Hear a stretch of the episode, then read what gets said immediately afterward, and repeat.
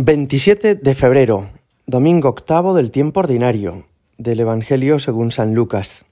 En aquel tiempo dijo Jesús a los discípulos una parábola. ¿Acaso puede un ciego guiar a otro ciego? ¿No caerán los dos en el hoyo? No está el discípulo sobre su maestro, si bien cuando termine su aprendizaje será como su maestro. ¿Por qué te fijas en la mota que tiene tu hermano en el ojo y no reparas en la viga que llevas en el tuyo? ¿Cómo puedes decirle a tu hermano, hermano, déjame que te saque la mota del ojo, sin fijarte en la viga que llevas en el tuyo? Hipócrita, sácate primero la viga de tu ojo, y entonces verás claro para sacar la mota del ojo de tu hermano. Pues no hay árbol bueno que dé fruto malo, ni árbol malo que dé fruto bueno. Por ello cada árbol se conoce por su fruto. Porque no se recogen higos de las zarzas, ni se vendimian racimos de los espinos. El hombre bueno, de la bondad que atesora en su corazón, saca el bien, y el que es malo, de la maldad saca el mal, porque de lo que rebosa el corazón, habla la boca. Palabra del Señor.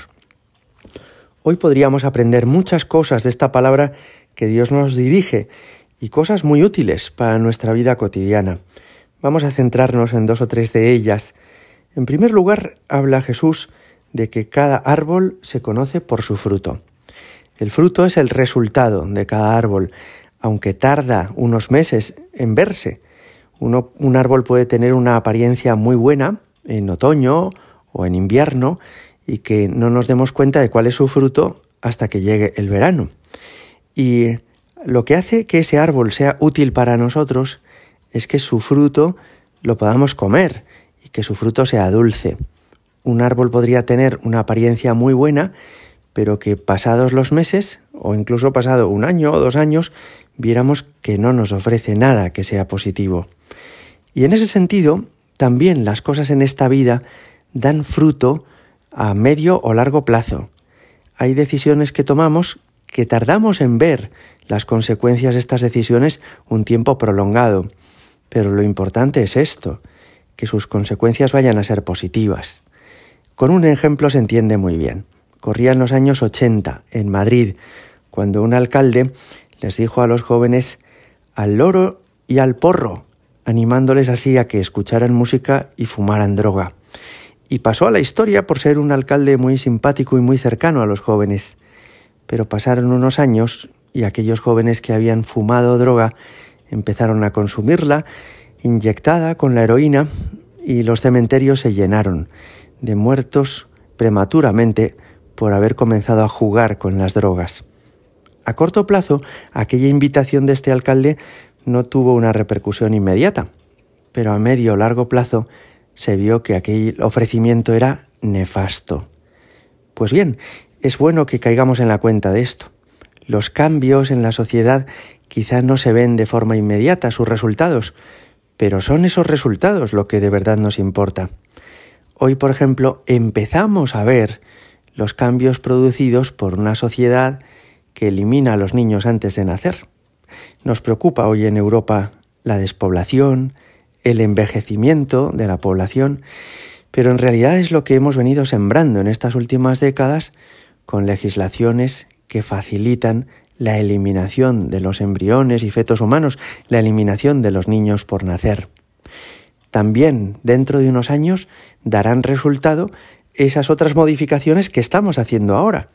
Por ejemplo, que a los niños se les diga que escojan ellos si quieren ser mujer u hombre, tener relaciones heterosexuales u homosexuales. Todo eso es demasiado reciente para que podamos ver ahora su resultado, pero no os quepa duda de que en 20, 30 años veremos los resultados y probablemente nos echaremos las manos a la cabeza y diremos, pero ¿cómo se nos ocurrió esta insensatez?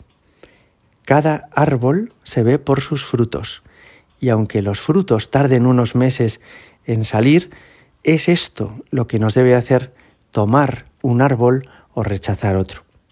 Un segundo aspecto del que nos habla hoy el Evangelio que me parece muy interesante es que para ayudar a los demás tenemos nosotros que estar sanados interiormente. ¿Puede un ciego guiar a otro ciego? preguntaba Jesús.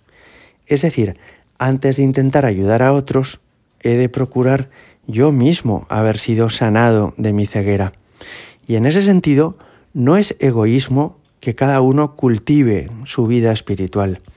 No es egoísmo que cada uno procure vivir él de una manera sana y provechosa. Es la única manera de que pueda después ayudar a otras personas a no tropezar en la vida. Hay un cuidado personal que no es fruto del egoísmo, sino que es precisamente una manera de ayudar a los demás. Si tú estás bien, harás mucho bien. Si tú no lo estás, aunque lo intentes, no servirás de ayuda a otros.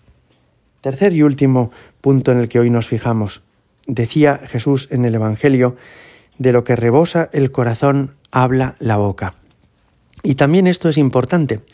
Ayer leía unas frases de Mahatma Gandhi que decía, cuida tus pensamientos porque de ellos derivarán tus palabras.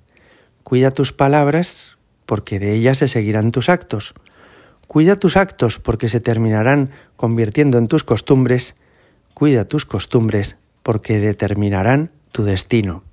Y efectivamente, al final, todo surge del interior del hombre.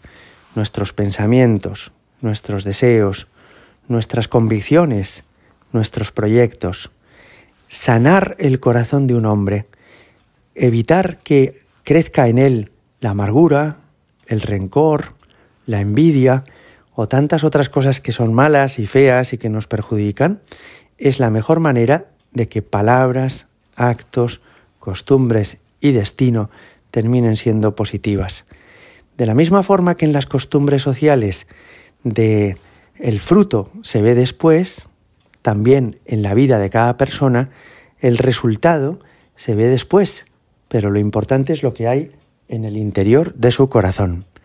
Hoy podemos pedirle al Señor, ayúdame Jesús, a sanar interiormente, a curar todas las heridas que llevo por dentro, de fracasos, de decepciones, de pecados, de cosas que han arraigado en mi interior y que no me hacen bien, y que antes o después se ven en mi relación con los demás y en mi comportamiento habitual. Gloria al Padre y al Hijo y al Espíritu Santo, como era en el principio, ahora y siempre y por los siglos de los siglos. Amén.